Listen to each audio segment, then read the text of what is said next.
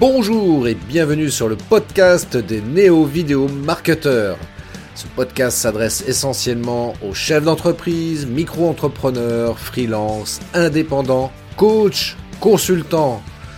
Et si toi aussi tu souhaites développer ton business grâce au marketing vidéo, ce podcast est fait pour toi et il n'y a qu'un seul maître mot, sois unique, pense différemment. Bonjour à toutes et à tous, euh, merci de regarder ce live. Je dis bien regarder parce que vous allez comprendre pourquoi j'insiste sur le mot regarder. Parce que voilà, j'ai invité quelqu'un euh, qui voit beaucoup de choses, au-delà de ce qu'on peut imaginer, et surtout par rapport à la thématique d'aujourd'hui. Vous allez voir, euh, on va aborder un sujet qui, à mon avis, est extrêmement important, extrêmement intéressant, parce que ça concerne chacun chacun d'entre nous. Ben oui, parce que chacun d'entre nous, nous vivons parfois des situations un peu compliquées, euh, parfois un peu difficiles, euh, peut-être même, euh, comment dirais-je, traumatiques. Et dans ces cas-là, dans ces cas-là, on, se pose des questions, on se dit comment faire pour surmonter ce genre de situation. Il y a un terme pour ça qui s'appelle la résilience. Alors la résilience, bah, on va voir ça tout de suite. C'est quoi? Comment ça fonctionne? Et avec une invitée qui va pouvoir témoigner voilà, de la résilience. Et euh, vraiment, ça me fait un énorme plaisir qu'elle soit là avec nous aujourd'hui. Et bah, je vais vous la montrer tout de suite après ce jingle.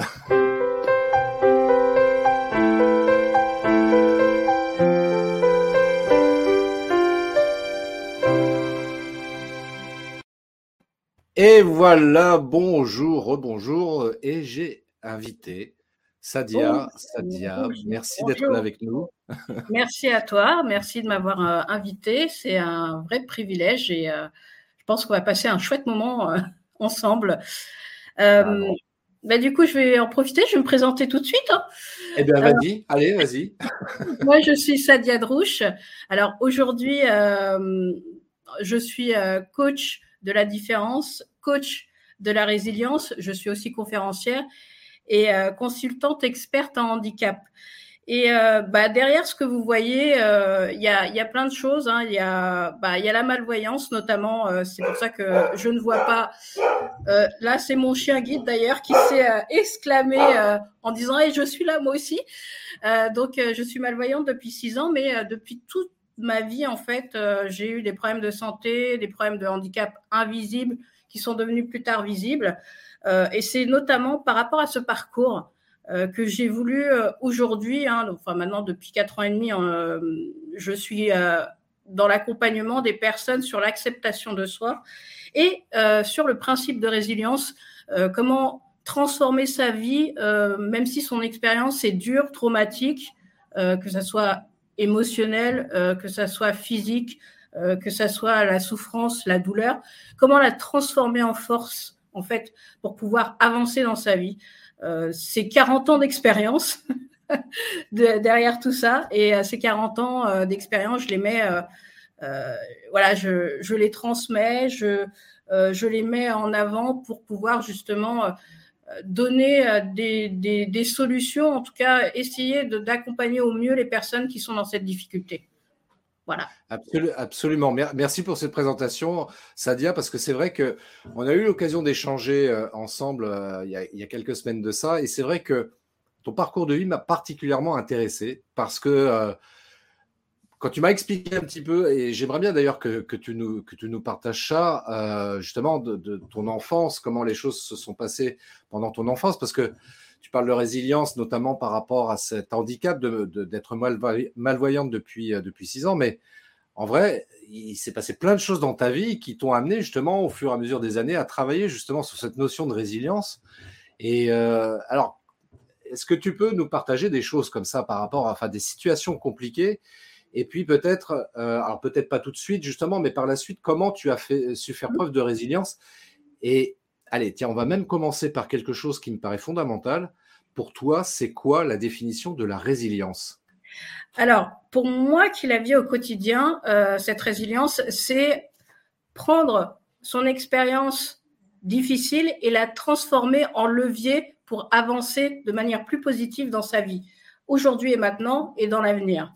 Voilà, c'est ça la résilience. C'est une, une véritable transformation de son expérience euh, traumatique, difficile, euh, en puissance en fait, pour euh, aller de l'avant et, et transformer sa vie en quelque chose de merveilleux. C'est ça. Justement, tiens, est-ce qu'on peut, est qu'on peut revenir justement sur ton enfance là, parce que tu as vécu des choses quand même assez, difficiles. Bien sûr. et c'est vrai que moi, le premier, je ne sais pas comment j'aurais réagi par rapport aux situations que toi-même tu as pu rencontrer. Et bah, partage-nous ça, ça, c'est intéressant. Eh bien, pour moi, comme je dis, dès le départ, les dés sont pipés chez moi, c'est-à-dire que je nais avec une maladie orpheline euh, qui se déclare à mes six mois de vie. Et c'est une maladie rare et dégénérescente. Il y a un cas sur 250 000 naissances. On est 140 en France. Donc, euh, j'ai la cystinose et euh, tout de suite, donc je suis née en 1981. Le pronostic vital est engagé. Et si je vivais au-delà des un an, euh, voire des deux ans ou des trois ans, je ne dépasserais pas les 17 ans. Donc c'était déjà, c'était déjà plié pour moi quelque part. Et puis en plus, je nais dans une famille. Euh, mes parents sont maghrébins, donc euh, ils sont nés en Algérie. Ils ne savent ni lire ni écrire. ils se retrouvent donc à gérer des choses qu'ils n'ont pas l'habitude. c'est des mes parents sont très modestes et donc déjà rien que là, je nais dans une famille, euh, on va dire euh, pas du tout euh, adaptée en tout cas à la société actuelle et surtout dans la difficulté dès le départ. J'ai deux grandes sœurs qui sont en bonne santé, mais moi j'arrive comme ça dans cette famille qui a déjà beaucoup de mal à s'en sortir et j'en rajoute une couche en arrivant, euh, en arrivant là sur Terre en mode coucou, c'est moi. Et, euh, donc, euh, du coup, bah, avec une enfance du coup difficile, avec des parents qui, alors ils savent parler français, mais tout ce qui est administratif, tout ce qui est voilà, tout ce qui est remplir des papiers, tout ça, ils ne savent pas. Donc mes sœurs et moi, on pallie à ce handicap qu'ils ont en fait. J'ai un père très totalitaire, très dur.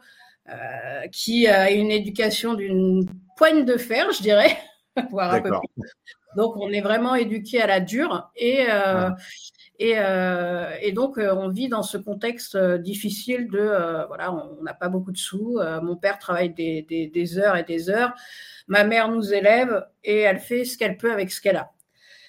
Donc déjà un début de vie assez compliqué et puis bah, voilà, la, maladie étant, euh, bah, j'ai une scolarité pourrie, hein, je suis nulle à l'école, j'ai autre chose à penser que d'étudier finalement.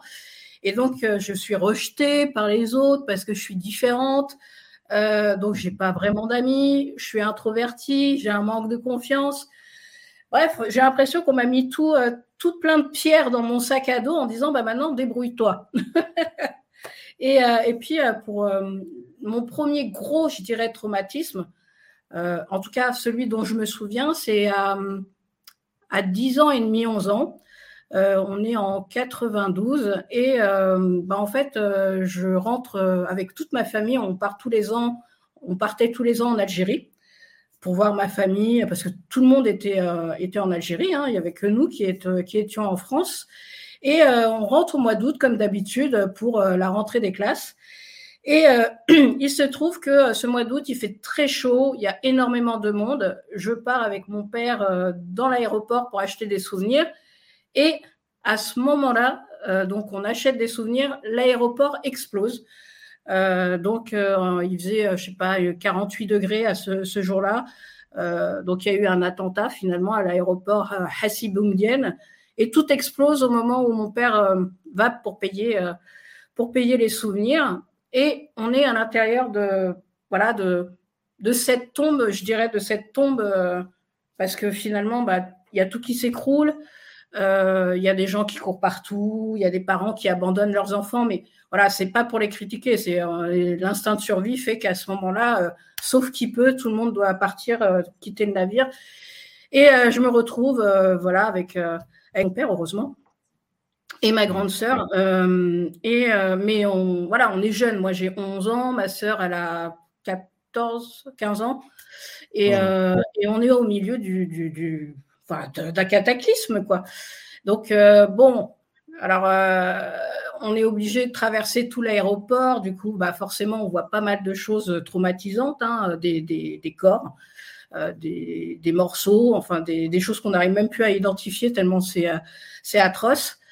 Mmh. Et euh, le but, bah, c'est de sortir de là, en fait. On était au premier étage et il fallait trouver les escaliers, il fallait surtout pas tomber, se blesser. Puis on savait pas s'il allait avoir une deuxième déflagration. Donc c'est à la fois se dépêcher, mais à la fois faire attention. Mon père, heureusement, lui qui a vécu deux guerres, en fait, il a su euh, maîtriser euh, notre, euh, voilà, notre, notre peur finalement. Mmh. Et donc, bah, du coup, on est sorti. Je me rappellerai toujours de cette image. On est en, haut des escaliers. Donc, tout est brumeux. Il y a juste une toute petite lumière, mais toute petite au fond. Et puis, on descend les escaliers. Puis, puis on approche plus la lumière, elle, euh, grandit. Et en fait, c'était la porte de sortie. Il n'y avait plus personne hein, dans l'aéroport. C'était vraiment euh, le désert. Ça sentait la poudre à plein nez. Et à, ce moment-là, euh, on sort et la lumière qui nous, voilà, qui nous transperce les yeux tellement, tellement elle est puissante, la chaleur. Et puis tout le monde dehors qui hurle. Enfin, un film d'horreur ou un film catastrophe, c'est la même. 2012. c'est la même chose. Et euh, nous, on est là. Euh, déjà, on est là, on regarde en arrière en se disant, mais on est sorti de là vivant, quoi. On n'a rien, on n'est pas blessé, euh, pas une égratignure, rien du tout. Et beaucoup de chance quand même, ouais. C'est miraculeux, quoi. C'est miraculeux. Et, et d'ailleurs, c'est la première chose que, que, je me suis dit. Je fais, waouh, on est vivant. Mmh. c'est la première chose qu'on s'est dit, on est vivant. Après, le double effet qui se couse, c'est que ma grande sœur et mon autre, euh, et ma mère, pardon, ont été blessées. Euh, elles ont été blessées euh, par, par les vitres en fait qui ont explosé et on les a pas retrouvées. On a juste retrouvé une flaque de sang devant là où on les avait laissées en fait.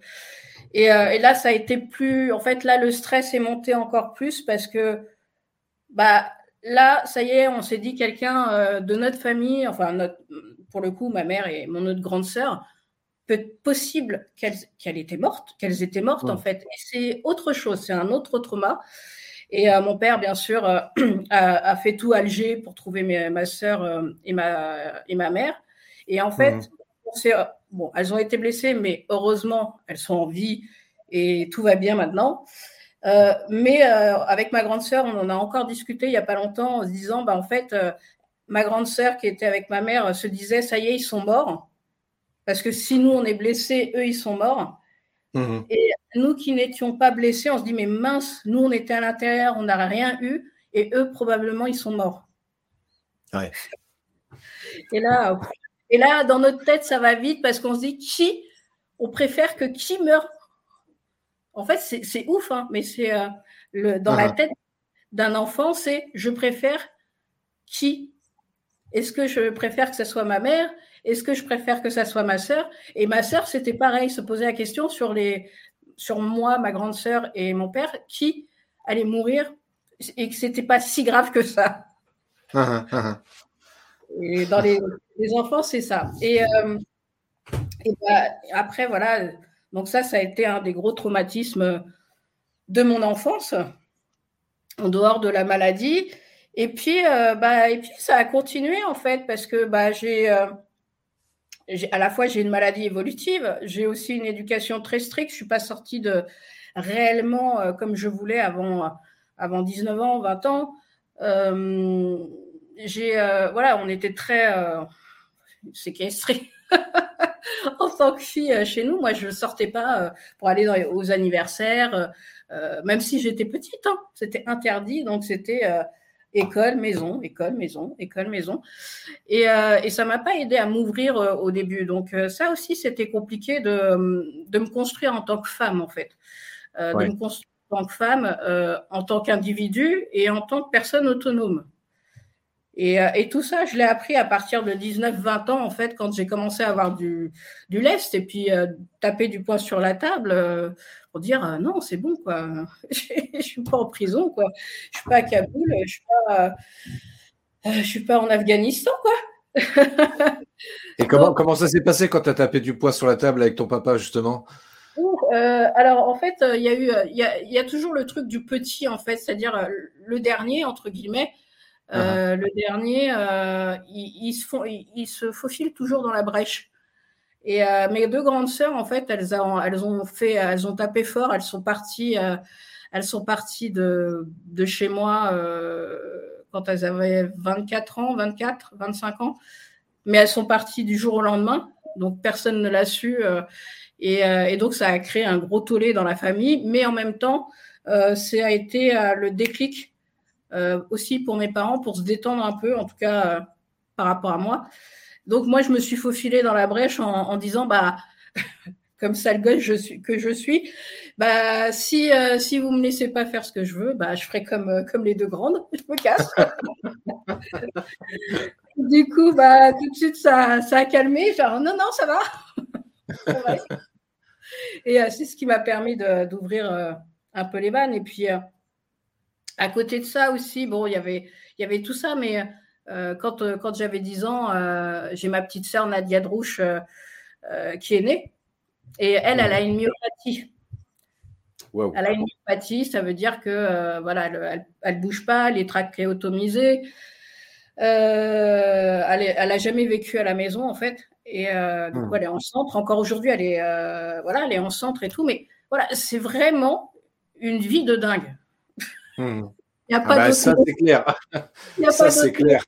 Déjà à un moment donné, je me suis dit mais c'est pas possible, je vis un film. Je suis en train de uh-huh. vivre un film. J'ai mille et une vies euh, dans ma, dans ma vie et euh, avec des trucs très durs en fait. Euh, et puis après la maladie, bah, j'ai failli mourir plusieurs fois avec de l'eau dans les poumons. j'ai eu une pancréatite aggravée. en 2008, on m'a donné trois jours à vivre. Bon, on dit après ça, qu'est-ce qui peut m'arriver de pire? Bah, c'est un peu la question que j'avais envie de te poser. C'est quoi la prochaine étape pour toi pour euh, aller plus loin dans, les épreuves? Pour aller plus loin? Ouais. Parce que là, tu as vécu quand même pas mal de choses dans ta vie. Bon, c'est vrai que si on devait euh, faire un raccourci justement avec euh, le fait d'être malvoyante depuis, depuis six ans, ce qui est quand même pas mal aussi comme situation. Exactement, ah c'est pas mal en, 2015 quand je suis devenue malvoyante. Effectivement. Alors, ce que j'ai remarqué, après, c'est encore une fois, c'est mon expérience. Hein. Il n'y a pas de comparaison à faire, surtout pas. C'est que euh, quand on a vécu euh, des choses extrêmement difficiles étant enfant, ce qui arrive plus tard est plus simple ah à enquêter, en tout cas à appréhender. C'est-à-dire que euh, voilà, c'est comme si j'étais une apprentie pendant que j'étais enfant. On m'a mis plein d'obstacles et finalement, en grandissant, j'ai appris à m'adapter et à rebondir à chaque perte, que ça soit physique, euh, à chaque euh, voilà, à chaque épreuve difficile. Le truc, c'est toujours la même chose, c'est je suis en vie. Et c'est quelque chose qui m'est resté vraiment depuis que j'ai 11 ans, parce que quand je suis rentrée après euh, en France, je me suis dit, bah, il y a, deux trucs. C'est déjà, on a, en tout cas, moi, j'ai eu un, sentiment de supériorité. Il y a le côté quand même, tu ressors d'un truc euh, de dingue et tu es en vie. Tu dis, tu as un truc d'immortalité, mais c'est l'ego hein, qui gonfle. Hein. À un moment donné, ton ego, il est là. tu te prends pour Superwoman d'un coup.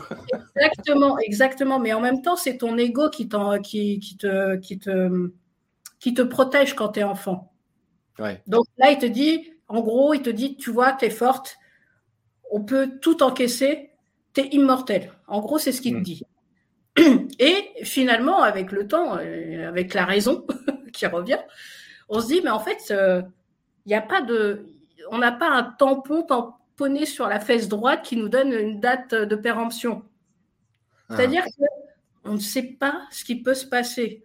Dans le sens où il peut, vous pouvez être dans un endroit où tout explose autour de vous et vous êtes le seul ou la seule à survivre comme vous pouvez sortir dehors et vous faire écraser.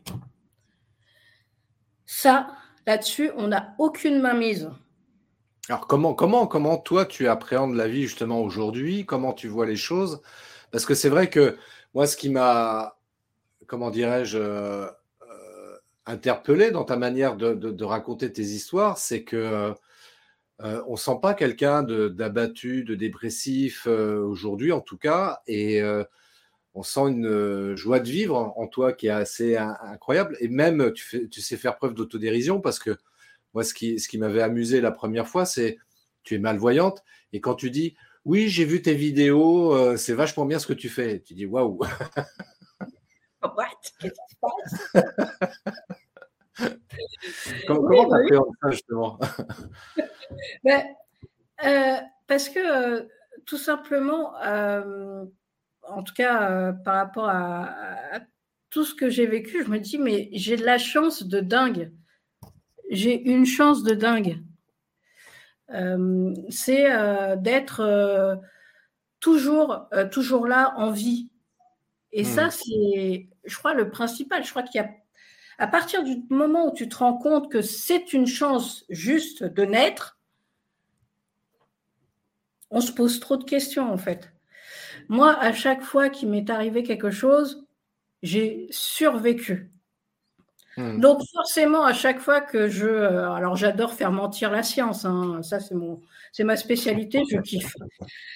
Parce que rien euh, rien n'est déterminé, euh, rien ne peut être vrai en fait. On n'en sait rien. Même un médecin qui vous dit bah dans trois mois vous allez mourir à cause de ce cancer, faut pas le croire. Je vous dis, il faut pas le croire.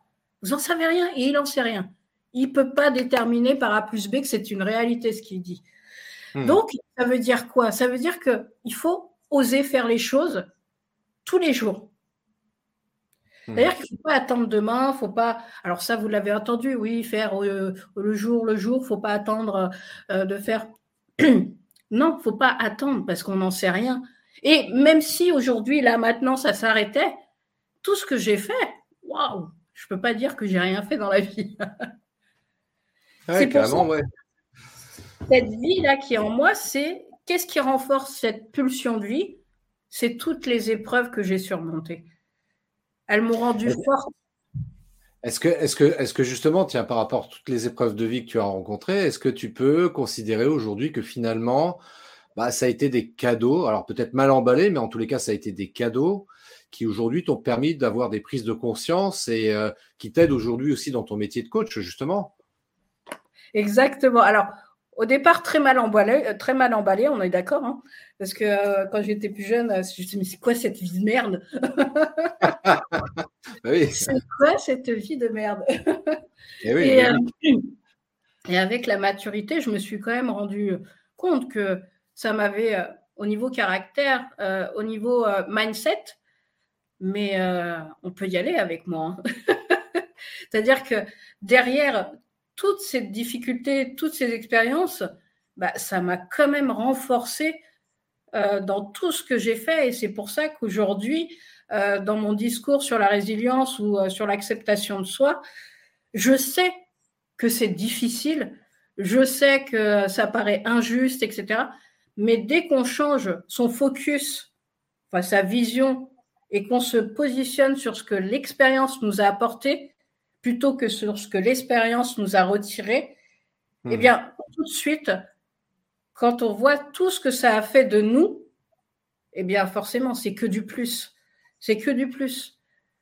Moi, aujourd'hui, avec tout ce que j'ai, c'est grâce à ça, avec tout ce que j'ai passé, c'est grâce à ça que je suis dans l'accompagnement, que je suis dans la conférence, que j'accompagne aussi les personnes en situation de handicap pour justement s'accepter tels qu'ils sont parce qu'ils ont des forces et que le handicap, oui, physiquement, euh, au niveau santé, nous a retiré des choses. Il m'a retiré des choses. Il m'a limité, mais il m'a pas limité dans ma tête. C'est-à-dire que je sais m'adapter, je sais m'entourer des bonnes personnes pour m'aider. Et c'est ça que ça m'a appris, c'est à m'adapter et à aller au-delà de mes propres croyances limitantes. Et c'est ça que ça m'a apporté, vraiment. Donc, euh, par rapport aux, personnes là qui nous écoutent, euh, est-ce que, euh, parce qu'on rencontre encore une fois tous des difficultés dans, notre vie, hein, la vie n'est pas un long fleuve tranquille. et tu, disais à l'instant d'être d'être focus justement. est-ce que le fait de se dire finalement voilà, je traverse une période difficile.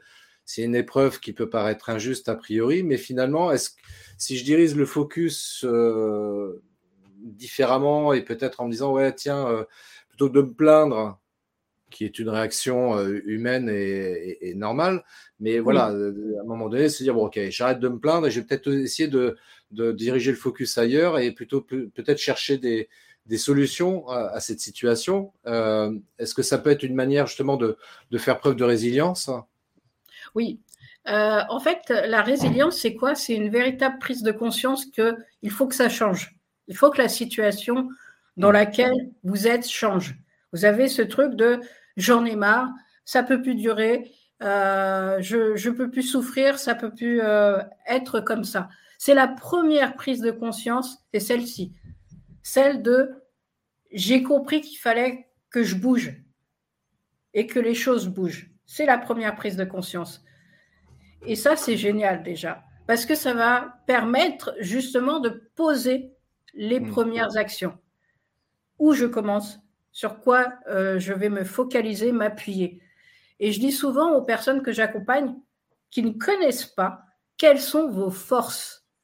Parce que les forces c'est sur celle-ci qu'on s'appuie quand on est dans une situation où on est, euh, voilà, où on est euh, au, bout du gouffre. C'est nos forces. Tant que vous ne connaissez pas vos forces, vous ne savez pas sur quoi vous pouvez vous appuyer ou sur qui vous pouvez vous appuyer. Ouais, tu as, tout à fait raison. Il y a euh, Vanina qui, qui fait une remarque qui dit Nous sommes tous programmés pour partir de l'autre côté. Et vous avez raison, il faut faire tout ce que l'on souhaite faire dans sa vie. Et effectivement, c'est ce que tu disais tout à l'heure, Sadia. Tu parlais de, d'oser faire les choses. Euh, je pense que c'est quelque chose, un point qui me paraît effectivement intéressant aussi à, à regarder ensemble parce que euh, des fois, on se dit, ouais, j'ose pas. Tu parlais d'estime de soi, justement, et à cause d'un, d'un, souci d'estime de soi, donc on n'ose pas faire des choses. Alors qu'en vrai, bah, c'est peut-être là où il y a il y a peut-être des choses intéressantes à, actionner justement pour être beaucoup plus épanoui dans sa vie. Ben, complètement. Moi, je, dis souvent, quand je suis devenue malvoyante, j'ai dû réapprendre euh, à, circuler euh, dans la rue avec ma canne blanche au départ, avant d'avoir Mélia, mon chien guide. Et euh, donc, j'avais des cours de, locomotion. Et quand elle, quand elle m'a sentie prête, la personne qui, qui me suivait pour ça m'a dit bah, Maintenant, tu viens à l'AVH, donc l'association Valentin des malvoyants non-voyants de France, bah, tu viens toute seule jusqu'à mon bureau, euh, donc de chez moi, euh, là où j'étais, euh, traverser Paris. J'ai dit, mais elle est malade. Elle est malade. Mais après, j'ai dit, dit, voilà, je mettrai le temps qu'il faut, mais J'y suis allée, mais en mode escargot, à regarder, écouter. Euh. Et puis, il y a un moment où je suis arrivée euh, justement sur Paris, où il y a un grand boulevard où les voitures, elles sont comme ça, ça passe comme ça. Je me dis, je vais jamais m'en sortir. je vais mourir, je vais... enfin, il va se passer un truc. Et du coup, euh, j'étais comme ça avec ma canne. Alors, elle m'avait appris hein, comment, comment faire pour traverser, mais c'était tellement énorme cette traversée que j'étais là, j'ai laissé passer au moins le feu euh, au rouge, en tout cas, je l'ai laissé passer au moins 6-7 euh, fois. Et pourtant, les gens étaient là en disant Vous voulez qu'on vous aide? Vous voulez qu'on vous aide à traverser? J'étais là Non, non, non, non, non. Alors, les gens, au bout d'un moment, ils m'ont dit Mais elle est tarée, celle-là. Mais euh, je voulais le faire toute seule, mais il fallait que j'ose. Le premier pas, c'est hmm. celui qui donne confiance. Euh, et, du coup, à un moment donné, donc j'entends ce qu'on appelle le vide, euh, le silence en fait dans la rue. Donc ça veut dire que les voitures s'étaient arrêtées. Donc c'était à moi. Et là, j'y suis allée. Là, je me suis dit, c'est bon, j'y vais. De toute façon, si j'y vais pas maintenant, euh, je reste là pendant 15 jours. et du coup, j'y suis allée. Et à partir de là, je n'ai plus eu peur d'aller seule, peu importe les endroits avec ma canne. C'est-à-dire que le premier pas, c'est celui qui va vous paralyser.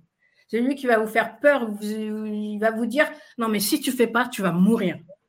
Tu vas mourir. Alors que c'est faux. Mais dans votre tête, là, votre petit cerveau reptilien vous dit What? Qu'est-ce que tu fais? Non. Alors que si vous le faites, ce pas-là, c'est celui qui va déterminer la suite des événements. Alors,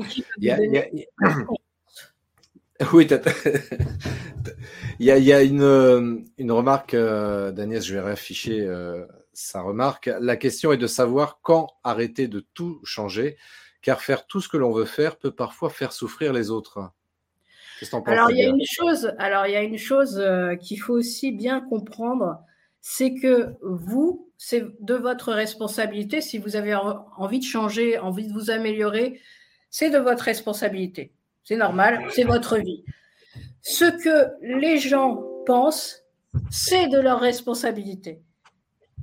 Et c'est ça le problème. C'est à un moment donné, vous allez perdre des gens dans votre vie euh, parce que vous allez suivre un autre chemin qui est mieux pour vous. En tout cas, c'est ce que vous pensez qui est mieux pour vous.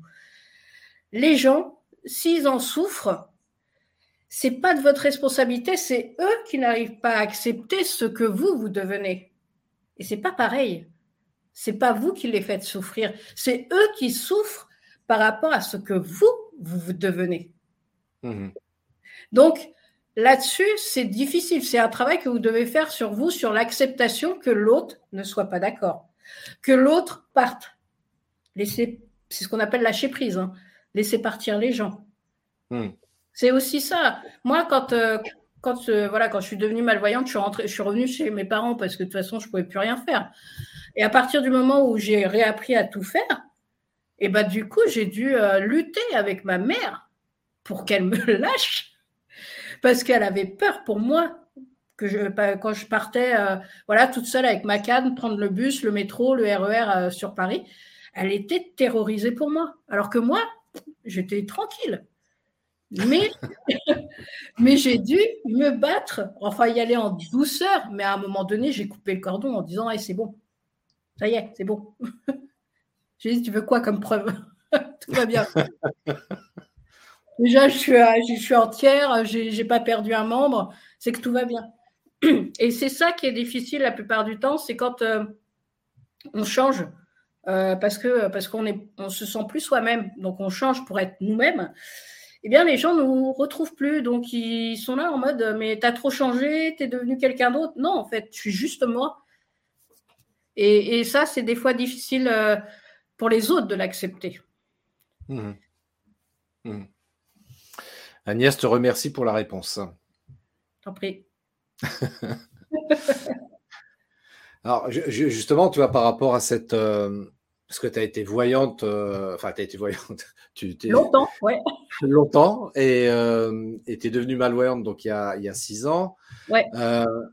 comment tu as, réussi à surmonter, à accepter cet état de fait? Parce que quand on est, quand on est malvoyant, donc euh, bah voilà, on, connaît, on sait pas ce que c'est de, de, voir les choses, mais quand on a vécu cette période où on voyait et puis d'un coup, tac, on voit plus qui notre environnement. Euh, comment tu as vécu les choses Alors au début, euh, très mal. au début, c'était très dur parce que bon, en plus, il y avait des douleurs. je suis restée trois mois dans l'obscurité la plus totale. Euh, euh, bourrée de cachetons parce que bah, c'est des douleurs euh, qui, sont, qui sont neurologiques au niveau des yeux. Et c'était c'était insupportable. Je dormais peut-être deux heures sur 24 et il n'y a rien de pire. le manque de sommeil et la et, et la douleur, alors ça fait péter les plombs. Je pensais mmh. jamais m'en sortir. Donc, euh, à ce moment-là, c'était juste la souffrance, la douleur qui, m'obsédait euh, de euh, je veux dormir, je veux, je me poser. Et puis, du jour au lendemain, ça s'est arrêté. je ne sais pas par quel miracle, mais ça s'est arrêté. Et à ce moment-là, j'ai ouvert les yeux. Et j'étais chez mes parents, donc j'ai ouvert les yeux. C'est l'appartement de, quand j'étais enfant et adolescent. Mmh. Et j'ai ouvert la porte. Je connais par cœur l'appartement. Je regarde et là, je fais ah, c'est la merde. je ne voyais quasiment plus rien, en fait. Je ne ah. reconnaissais plus rien. Euh, j'ai tenté de, sortir par moi-même et, forcément, bah, je me suis pris les murs alors que c'était tout droit. Hein, mais euh, et, là, je me suis dit, euh, là vraiment, je me suis dit, mais comment je vais faire cette fois-ci? Comment je vais m'en sortir en fait? Mmh. Euh, et, euh, et, j'étais très très bien entourée. C'est aussi cette chance, c'est que j'ai beaucoup d'amis qui, qui, ont été euh, vraiment proches, qui ont vraiment fait attention à tout et qui sont venus me chercher, qui m'ont voilà, qui m'ont ramené chez eux et tout. Et, et à ce moment-là, je me suis vraiment rendu compte que c'était impossible pour moi de me débrouiller seule. qu'il fallait même que je demande ce qu'il y avait sur la table, qu'on me le mette dans la main, enfin voilà, je me suis dit, mais c'est bon, c'est fini, ma vie, elle est finie, je vais rester euh, chez mes parents jusqu'au bout de ma vie et, euh, puis je vais finir comme ça. Je ne vais pas pouvoir bosser, je ne vais rien pouvoir faire. Et puis, euh, et puis au bout de, cinq mois, quand même, je me dis, quand même, me dis, il y, a, la colère qui arrive et je me dis, non, je peux pas, je peux pas rester à, comme ça, c'est pas possible, c'est pas moi en fait, c'est pas mon caractère, c'est pas moi il faut que je trouve une solution. Et c'est à ce moment-là où euh, je me suis euh, déjà rapprochée d'associations euh, de, malvoyants, non-voyants. Et je me suis dit, bah, c'est quoi la première étape? C'est toujours, c'est quoi la première étape? Bah, La première étape, c'était de retrouver une certaine autonomie. Comment on fait Eh bien, hmm. il fallait que j'aille dans les associations pour réapprendre des gestes du quotidien. du coup, j'ai passé six mois, sept mois à, à réapprendre à marcher, à comprendre les, rien que de compter les pièces en fait, de les pièces de monnaie, c'est tout un système pour reconnaître les 20 centimes, les 50 centimes, etc. Et, euh, et en fait, je crois que le, encore une fois, ça revient toujours sur le premier pas. C'est le premier pas qui donne confiance. Hmm. Et il y a des solutions. Il n'y a pas d'impasse en fait. L'impasse, elle est en nous. Si euh, moi j'avais décidé que c'était une impasse et que je j'allais rien faire, que je pourrais rien faire, effectivement, je me serais euh, cantonnée dans cette impasse. Mmh. Mais euh, vu que j'ai été chercher, j'ai trouvé les bonnes personnes, eh bien progressivement j'ai avancé. Au départ, c'était vraiment retrouver l'autonomie. Et puis après, c'était mmh. ah bah c'est bon, j'ai l'autonomie pour marcher, c'est reprendre le boulot. J'étais animatrice socioculturelle. Je me suis faite licencier parce que pour inaptitude, parce que pour eux, ils pensaient que voilà, en étant malvoyante, je pouvais pas rebosser, retravailler. Et euh, donc, euh, à ce moment-là, j'ai aussi pris un coup en me disant euh, personne n'est dans mon corps, donc personne ne peut dire ce que je suis capable de faire ou pas. Et ça, c'est aussi voilà, quand que vous soyez malade ou en tout cas même pas que, que vous soyez juste simplement vous, Personne n'est dans votre corps. Personne ne peut savoir comment vous allez, à quel point vous souffrez, à quel point vous avez une douleur. Euh, personne n'est dans votre tête. Donc, ne laissez personne vous dire quoi faire. Il n'y a que vous qui savez. Et, euh, donc, à ce moment-là, quand je me suis faite licencier, je me suis dit, OK, qu'est-ce qu'on fait, Sadia Et c'est là où je me suis dit, bah, toute cette expérience vécue, il faut que je la partage. Et euh, vu qu'en France, il faut des diplômes, bah, il fallait que j'ai mon diplôme de coach. Et euh, je suis tombée sur une super école, euh, Coach Academy à l'époque, qui, qui m'a accompagnée, même si j'étais pas même si j'étais malvoyante. Ils ont tout fait pour que je puisse suivre la formation et j'ai eu ma certification. Encore une fois, c'est pas une question, c'est une question de personne.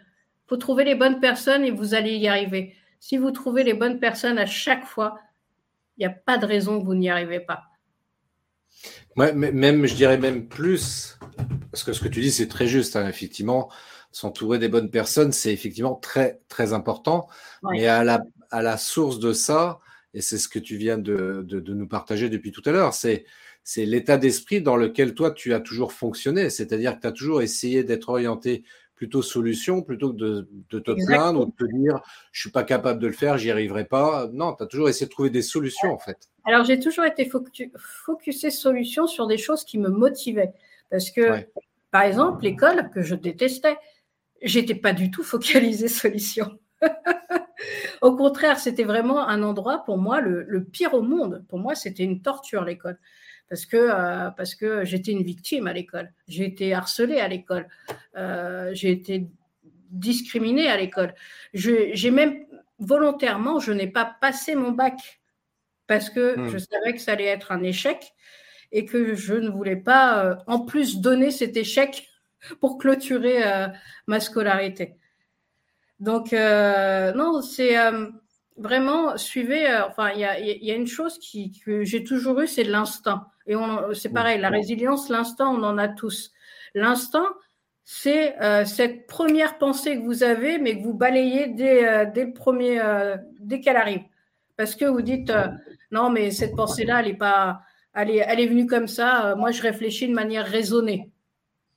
Et moi, j'ai toujours fonctionné à la première pensée. N'a pas toujours été la bonne, hein, mais j'ai toujours raisonné avec cette première pensée. C'est OK, c'est comme quand vous voulez aller à droite ou à gauche, vous êtes là, ah, je vais à droite, à gauche, à droite, à gauche. Plus vous attendez, et plus vous savez plus où vous allez. Et du coup, vous allez raisonner et vous allez prendre à, droite, alors que votre première pensée vous disait d'aller à gauche.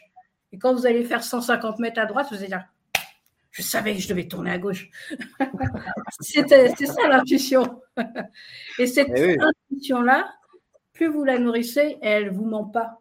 Elle vous, mène, elle vous mène vraiment là où il faut. L'écoute, écoutez-vous.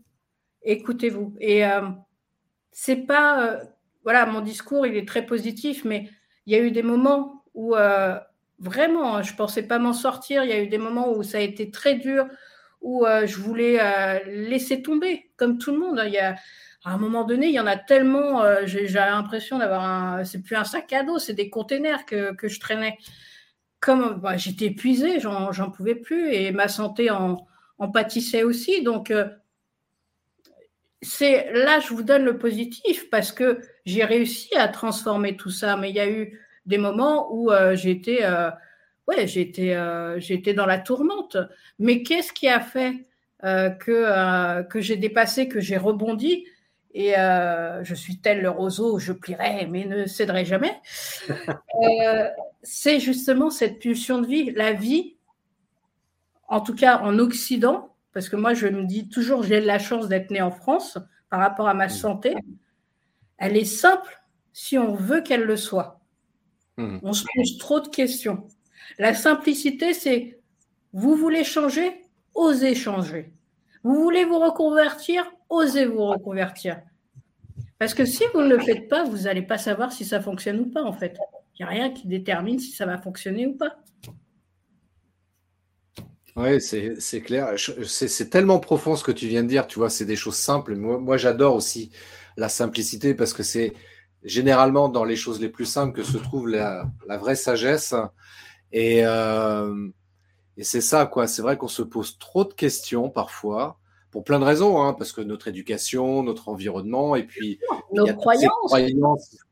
Ces croyances, limitantes aussi qu'on se crée et qu'on nourrit euh, consciemment ou pas. Et euh, mm. le, simple, le simple fait d'oser faire les choses, d'oser changer, d'oser voilà, faire des actions. Enfin, et, pareil, quand on est entrepreneur, hein, c'est toujours la même chose. Hein. on se dit, ouais, je, non, j'ose pas faire ça, ou j'ose pas appeler telle personne, ou j'ose pas euh, faire une conférence même aussi parce que j'ai peur, euh, etc. Bah, quand on parce que tu vois, là, on fait, j'allais dire, on parle de la zone de confort, tu vois, mais ah, quand on élargit justement cette zone de confort, c'est pas mal, quoi. C'est ce que tu as fait d'ailleurs, toi. Hein. Euh, c'est ce que je fais tous les jours, en fait. Ben oui. enfin, avec ma malvoyance, pour le coup, c'est tous les jours que je sors de ma zone de confort. Ça, ça devient une habitude de sortir de sa zone de confort.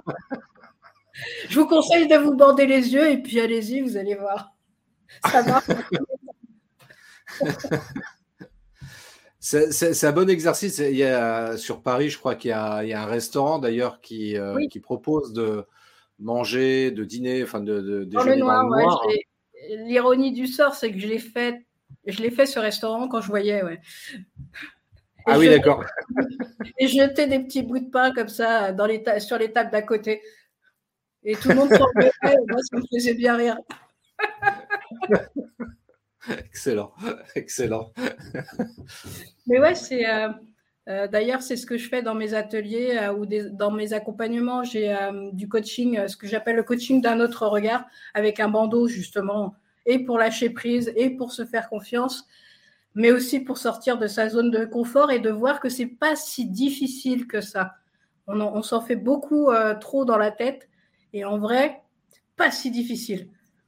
Alors, tiens, euh, justement, par, rapport à ça, toi, euh, par rapport aux accompagnements que tu proposes, euh, est-ce que ça s'adresse uniquement aux personnes qui, qui, ont des handicaps physiques ou est-ce que ça s'adresse à tout public finalement? Alors, euh, tous mes accompagnements s'adressent à tout public et d'ailleurs, j'ai plus de tout public que de personnes en situation de handicap. D'accord. Euh, pour, euh, pour des raisons, quand on est en situation de handicap, c'est beaucoup plus difficile de sortir de sa zone de confort parce qu'on a plein de limitations. Enfin, on se met plein de limitations à côté de ça et notamment l'acceptation de soi qui est difficile, le regard sur soi. Et non, j'accompagne tout le monde de la même manière en sachant que chaque personne est différente donc, et unique. Donc, c'est vraiment des accompagnements spécifiques à chaque personne. Vraiment, leur spécificité, je prends en compte toutes les spécificités, que ce soit des hauts, potentiels, des, hyper euh, empathes, euh, des hyper émotionnels, comme euh, des personnes extrêmement différentes, que ce soit d'un point de vue genre, d'un point de vue sociétal, c'est-à-dire que c'est des gens qui sont, on va dire, décalés mais vraiment, toutes les différences, euh, pour moi, c'est une vraie richesse parce que ça me fait aussi grandir, en fait. Donc, euh, c'est hmm. top. Et euh, tu t'adresses aux particuliers, aux entrepreneurs? Alors, je m'adresse aux particuliers qui cherchent justement à, à s'accepter dans leurs différences, à, à avancer dans leur parcours de résilience, justement, de transformation. Euh, et à trouver leur, euh, leur essence, leur identité, en fait, leur, euh, leur vraie identité. Ça, c'est.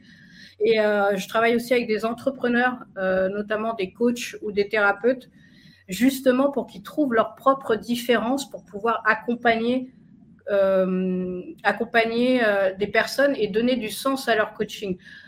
Aujourd'hui, j'ai eu beaucoup de coachs qui m'ont voilà, qui m'ont contacté parce que euh, ils ont ce problème, parce qu'il y a tellement d'offres, ils se, ils, se, noient dans leur offre. Et en fait, euh, moi, je dis juste, euh, mais c'est quoi ta différence? Et ils savent pas. Parce que c'est là qu'ils vont, qu'ils vont percer. C'est là que ça va, ça, va, ça va matcher pour eux, qui seront plus dans leur élément, ils auront plus de sens dans leur coaching. Donc voilà, et puis je coach dans les entreprises, des managers, dirigeants, je fais du coaching d'équipe aussi euh, sur la cohésion d'équipe et le lien, euh, le lien communication euh, entre manager, RH et collaborateurs. Donc, je fais ça et puis je suis consultante experte en handicap et là, j'accompagne aussi les entreprises en tant que référente handicap à créer une mission handicap ou bien en tout cas s'ils ont des difficultés avec des personnes en situation de handicap dans leur entreprise, je les accompagne à comprendre, à sensibiliser. Euh, j'accompagne aussi la personne salariée en situation de handicap dans la difficulté. Donc voilà, là c'est plutôt mon petit côté. Euh, bon, je suis dans cette situation, j'ai vécu un peu toutes les euh, toutes les particularités, handicap invisible, visible. Donc je connais je connais les processus. Voilà. Et après, je suis conférencière. Tu interviens partout en tant que conférencière? Alors, j'interviens, euh, oui, dans les entreprises pour la sensibilisation au handicap, notamment, et euh, le principe de résilience au travail, parce que ça aussi, c'est important, la résilience au travail, et la différence euh, au travail aussi. et après, j'ai des événements d'ailleurs qui vont qui vont bientôt arriver, sûrement mois de septembre, des événements, un grand événement sur Paris sur justement une conférence sur la résilience. Je n'ai pas encore placé la date, avec euh, en après-midi, en matin, ce sera la conférence, en après-midi, ce sera des ateliers euh, justement pour comprendre ce qu'est la différence dans le corps. C'est euh, c'est un processus que beaucoup de gens en fait entre guillemets connaissent, mais en réalité ne, ne, ne savent pas qu'ils l'ont déjà vécu. Moi, à chaque fois, j'ai des gens, voilà, je, je, parle de résilience, ah super et tout, et puis en fait, ils reviennent me voir en disant, mais c'est quoi exactement la résilience? Et c'est vrai qu'on l'utilise partout, ce mot. Euh, mais en réalité, euh, il n'y a personne qui l'explique correctement. Alors bien sûr, il y, euh, y, y a Boris Cyrulnik, qui, qui est un des, des, premiers à avoir ramené et vulgarisé la résilience en France. Il fait des conférences. D'ailleurs, vous pouvez aller voir sur YouTube, il y a un tas de choses extra. Mais en réalité, comment on le vit, la résilience, il n'y a pas, a pas grand-chose en fait. Il n'y a pas grand-chose. Donc moi, je suis là aussi pour OK, on va le vivre ensemble.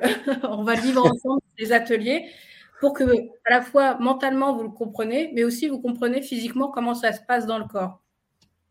Donc voilà. Bah écoute, c'est super cool. Donc là, j'affiche juste en bas de l'écran euh, l'adresse de ton site internet coach-reconnect-toi.com.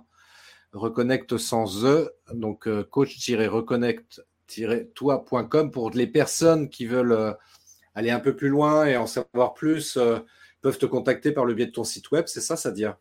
Exactement, site web, Facebook, Sadia Drouche. Euh, je suis aussi sur YouTube, Sadia Drouche, avec ma chaîne. Oui, parce que Sadia, elle m'a étonné, elle fait des vidéos alors qu'elle est malvoyante. C'est extraordinaire. c'est tout ça à la louche, c'est du à peu près. même si c'est du à peu près, je trouve ça génial, moi, que tu sais, que, quand j'accompagne des entrepreneurs qui n'osent pas faire des vidéos, etc. Mais je pense que je vais les envoyer te, te, consulter parce que je vais leur dire, regardez, la Sadia, elle est malvoyante, elle fait des vidéos. Alors vous, vous êtes voyant, pourquoi vous ne faites pas de vidéos quoi? Ah, Question de croyance et de confiance. Le premier pas, le premier pas. C'est ça. Le premier pas. C'est ça. Et, euh, ouais, ouais, euh, et puis euh, bah, sur LinkedIn aussi, je, suis, je suis partout. bah, écoute, c'est super cool. En tous les cas, ça, ça, a intéressé là, les, les, personnes qui nous ont suivis pendant le live. Pour ceux qui regardent ça en replay, bien sûr, vous pouvez toujours contacter, bien sûr, évidemment, Sadia, elle sera, elle sera disponible pour vous euh, répondre à vos, questions. Euh, est-ce que, est-ce que, est-ce qu'il y a un truc que tu aurais, que tu aimerais euh, rajouter, une question que je t'ai pas posée et que tu aimerais, que tu aurais aimé que je te pose? Alors là, c'est plus pas une question, ni, mais c'est juste pour les personnes qui, qui, nous écoutent ou qui vont nous écouter.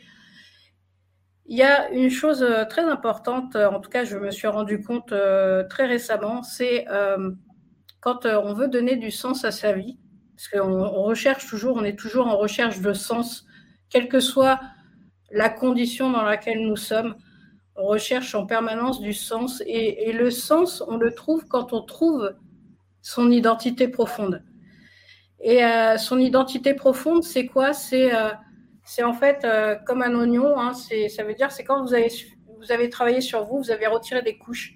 Ces couches que vous retirez au fur et à mesure, sont pas les vôtres, c'est pas votre identité, c'est l'identité que euh, l'extérieur vous a donnée, vos parents, vos amis, euh, les adultes, les profs, tout. Et d'ailleurs, c'est ce qui a créé vos croyances limitantes.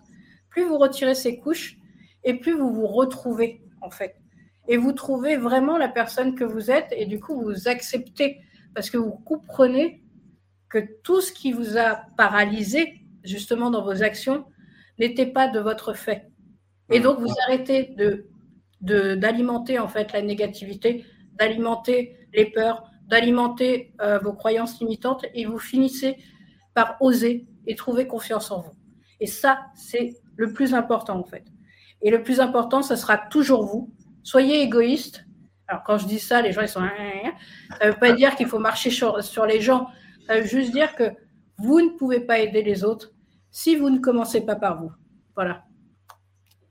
C'est, c'est, je suis totalement d'accord avec euh, avec ce que tu viens de nous partager. C'est, c'est vrai que la notion d'égoïsme, on en, on en a une représentation un petit peu négative, mais pourtant, effectivement, euh, l'égoïsme, c'est euh, surtout dans cette idée positive de dire, bah, si je veux pouvoir aider les autres, comme tu viens de le dire, je vais paraphraser pour le coup, mais il faut commencer par s'occuper de soi et de s'aider soi-même. et c'est que comme ça qu'on pourra pouvoir aider les autres, quoi. Il n'y a pas de miracle. Hein. Non, c'est vrai, c'est toujours comme ça. Et, et, euh, justement, euh, la résilience permet de, de, comprendre ça, que déjà, il faut commencer par soi et qu'il euh, n'y a pas d'échec. Comme dit Nelson Mandela, soit je gagne, soit j'apprends. C'est tout. C'est ça. C'est ça. Exactement. Eh écoute, merci infiniment, Sadia, pour ce magnifique partage. Euh, ça a été un honneur de te recevoir et un vrai plaisir également. Et euh, bah, on garde contact, hein, Sadia. Ah, mais carrément, oui, avec grand plaisir. et puis, euh, merci à toutes et à tous de nous avoir suivis. À très bientôt pour un prochain live. Je te souhaite une bonne continuation, Sadia. Et on, on se tient au courant. Bye bye. Au revoir. Merci d'avoir écouté cet épisode de podcast des Néo-Vidéo Marketeurs. Si tu as une question ou un commentaire, contacte-moi directement sur christophetrain.fr, je me ferai un plaisir de te répondre rapidement. Et si tu m'écoutes via Apple Podcast, eh bien n'hésite pas également à me laisser un avis 5 étoiles et un commentaire, ça me fera plaisir. Je te souhaite une très très belle journée et je te donne rendez-vous pour un nouvel épisode très très bientôt. Ciao